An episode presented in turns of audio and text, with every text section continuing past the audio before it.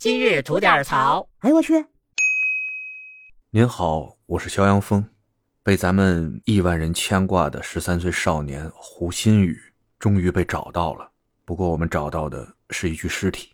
就在一月二十九号的中午，江西上饶市公安局通报胡鑫宇失踪案。警方的最新通报显示，一月二十八日十二时二十五分。接群众报警称，发现一具异吊尸体。经勘查发现，于2022年10月14日致远中学学生胡鑫宇失踪时衣着一致。现已确认，该具异吊尸体就是失踪了一百零六天的13岁少年胡鑫宇。当您收听到咱们这个节目的时候呢，警方的 DNA 检验验尸结果基本都出来了。在我们没有看到这些事实证据之前，咱不乱下结论。我只在这里把大家疑问最多的问题总结了三点，跟大家聊一下。疑问一：那么多的人上天入地的找，结果怎么就在学校边上尸体被发现了呢？我记得在一月七号，盐山公安曾经通报说啊。警方会同应急管理、消防救援、教体、城管等部门，联合平安义警、蓝天救援、绿洲救援等社会力量，搜索了学校南侧树林山岗约五百八十九亩，盐山县至畲甘县信江河段约二百公里。丰福铁路沿线约二十二公里，走访了学校附近两千两百三十八户居民，一千五百九十家企业，九百五十一辆客货车的司机，全县二百二十六处庙宇道观，二十五家养老机构和一家救助站，排查了七十二个水塘，运用声呐探索了三个水库。反复查看、交叉复核了六千四百七十一点五小时的监控视频和三十一点七万余张交通卡口的抓拍照片，发动村居干部、护山守林员和广大群众在全县范围内展开了三轮搜索工作。